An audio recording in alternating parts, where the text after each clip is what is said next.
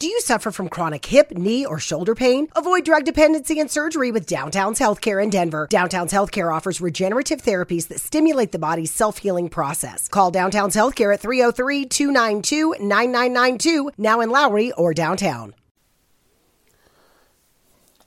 Sí, bueno, hoy vamos a estar platicando algo muy, muy interesante acerca de, de la capacidad que tiene Dios, ¿no? Del Dios de la Biblia de hacer las cosas que Él dice que puede hacer. Dios en la Biblia se presenta como, como un Dios que no tiene límites, como un Dios que sobrepasa el entendimiento de las cosas que nosotros nos podemos imaginar, que podemos pensar, que podemos llegar a creer, ¿no? Y, y en la Escritura tenemos una serie de relatos desde el Antiguo Testamento hasta el Nuevo Testamento, en donde Él se manifiesta, pero se manifiesta en ese poder y en ese poder cercano, de tal manera de que hoy en día nosotros que estamos viviendo en este, en este tiempo, en esta época, en esta etapa de la historia, podamos, podamos percibir y podamos entender eh, desde lo más profundo de nuestro ser, de nuestro corazón, que Dios está en el, en el, en el negocio, en el quehacer, de bendecirnos, de, llevarnos de su mano, de cobijarnos, de arroparnos, de cuidarnos y de hacernos partícipes de su presencia, de todas esas cosas que Él ya hizo y que Él ya logró y que Él todos los días está haciendo. Una de las preguntas que surge en el, en el andar cristiano, en el andar de la gente en la iglesia es por qué a unos les va bien y a otros no les va bien. Y pareciera como que como que unos tienen el favor de Dios y los otros no lo tienen. Pero yo creo que aquí es una situación de conciencia. Yo estoy convencido completamente de que esta es una situación de conciencia y de reconocimiento de que las cosas nos han sido dadas. O sea, todos tenemos 24 horas y tenemos una, una serie de oportunidades que nos rebasan, pero no estamos apercibidos a tomarlas y nos quedamos quietos, nos detenemos y esperamos a que las cosas como que nos caigan del cielo. Y así no es como funciona esto.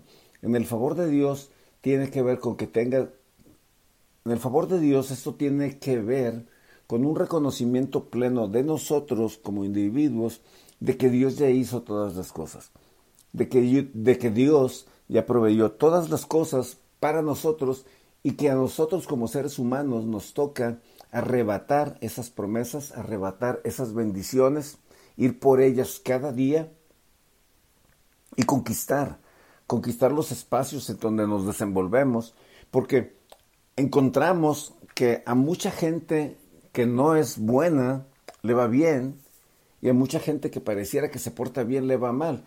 Pero ¿cuál es la diferencia de estos, de estos dos tipos de individuos? Bueno, que uno va en busca de las cosas y el otro se queda quieto. Entonces, Sergio, ¿quieres decir que, que, que Dios bendice a los malos? No, no estoy diciendo eso. Dios ha puesto todas las posibilidades delante de nosotros. Dios ha puesto todas las cosas delante de nosotros, pero nosotros nos quedamos quietos y no las tomamos y hay personas que van y las toman porque están ahí. O sea, esto no es algo solamente espiritual y algo y algo que, o sea, es un intangible que solamente desciende como una brisa o como una neblina sobre cierto tipo de personas. No, es que Dios ha provisto a todos de todo. En Juan 3:16 dice, porque de tal manera amó Dios al mundo, no está hablando que Dios amó a los buenos y a los malos, no, que Dios amó a los que se portan bien y a los que se portan mal, no, no, Dios nos amó a todos y la provisión de la cruz es exactamente para eso, para todo el mundo para todo aquel que en el que entonces hay personas que no andan caminando en novedad de vida, pero que se levantan y van en pos y en busca de esas bendiciones. Y ellos hacen la diferencia porque van y arrebatan. Y no te lo están robando, simple y sencillamente van y están tomando todo aquello que ya está dispuesto para la raza humana, porque la raza humana es una sola. Y, y aquí no hay distinción. Decía decía decía una persona en, una, en un debate, en una plática que, que estábamos viendo, los ojos de Dios son daltónicos, Él no ve, Él no ve colores, Él no ve diferencias, Él no hace acepción. Él nos ama a todos igual. Ahora, al final del día, unos van a un lado y otros van a otro, no porque Dios no nos quiera a todos, Dios nos quiere a todos, a todos nos quiere cercanos, pero unos deciden no hacerlo, unos deciden no seguir en pos de Él. Y Dios no obliga a nadie a que se acerque y siga en pos de Él. Entonces, en esta revelación que estamos teniendo en este tiempo, encontramos a un Espíritu Santo que está cerca de nosotros, rodeándonos todo el tiempo y que nos está instando a voltear a la cruz y a darnos cuenta, a realizar que en la cruz hay una provisión total, completa. Ahí hay todo, ahí está tu sanidad, ahí está tu provisión, ahí está tu refugio, ahí está tu fortaleza, ahí está tu longevidad, ahí está todo. Y entonces, ¿por qué no creerlo y por qué no tomarlo si Dios ya proveyó todas las cosas? Es que yo creo que no quiero acercarme a Dios porque no quiero ser hipócrita, porque me porto mal. Es que todo el tiempo, mientras estés vivo, vas a cometer errores, te vas a equivocar, vas a fallar, pero Dios en su infinita misericordia, Él te ama y Él siempre va a estar ahí para ti. Entonces yo te invito a que nos unamos al, al, cronista Mateo y al salmista David.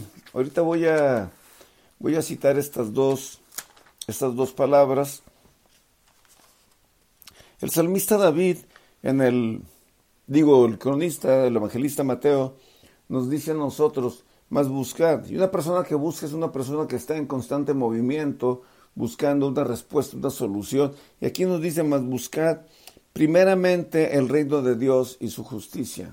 ¿Qué quiere decir esto? Bueno, apeguémonos a Dios, acerquémonos a Dios, escarbemos en, en en la búsqueda constante, en tiempos de adoración, de oración, en el congregarnos en un lugar en donde enseñen la Biblia, en donde nos, instruyen, busquemos qué es lo que Dios demanda de nosotros en este reino, qué es aquello a lo que Dios nos está invitando a ser partícipes desde que, desde que nacimos.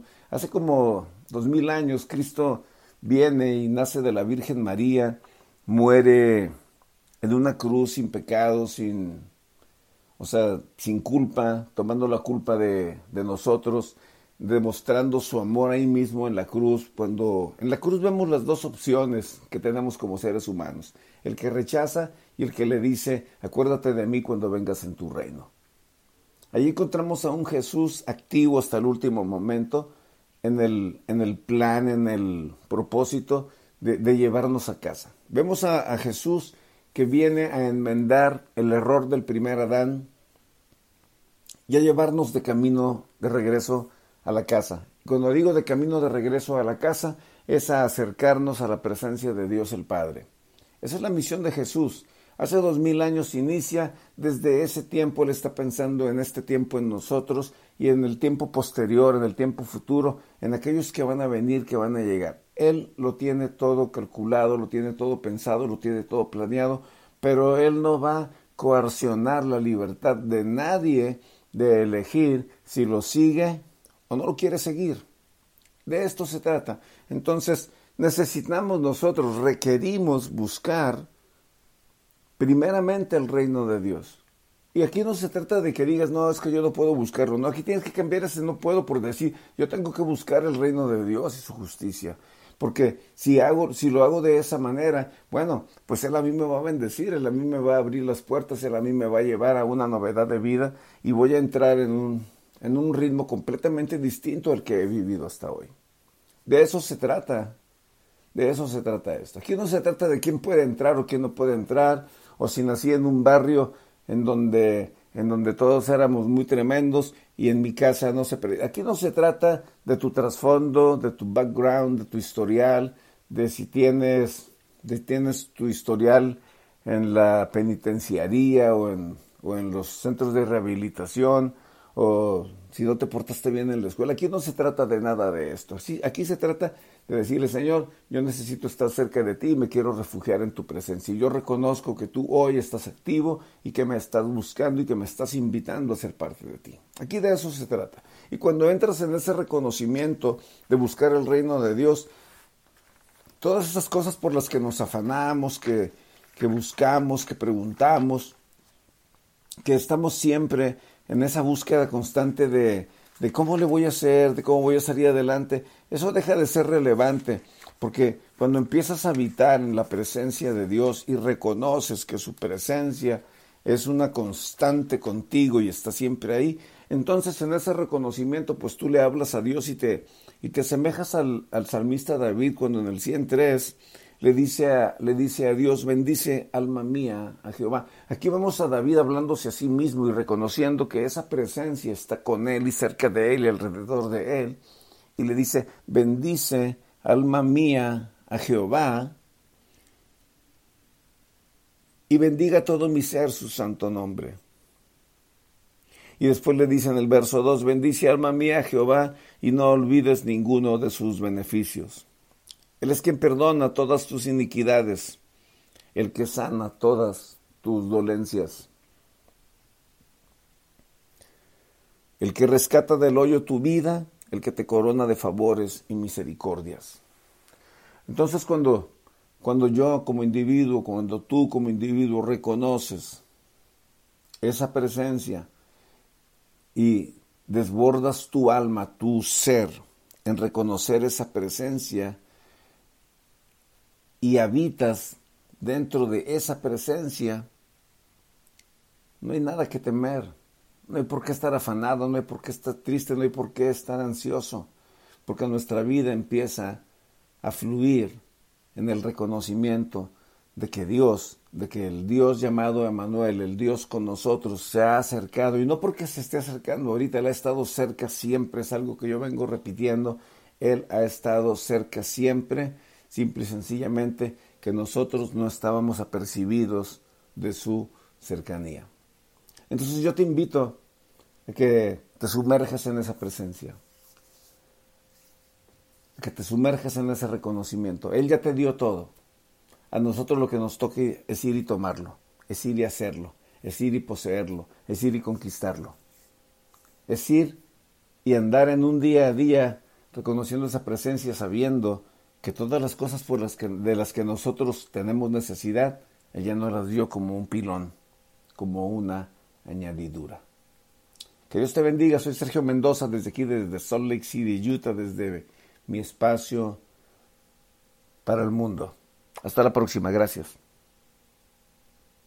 Do you suffer from chronic hip, knee, or shoulder pain? Avoid drug dependency and surgery with Downtown's Healthcare in Denver. Downtown's Healthcare offers regenerative therapies that stimulate the body's self healing process. Call Downtown's Healthcare at 303 292 9992, now in Lowry or downtown.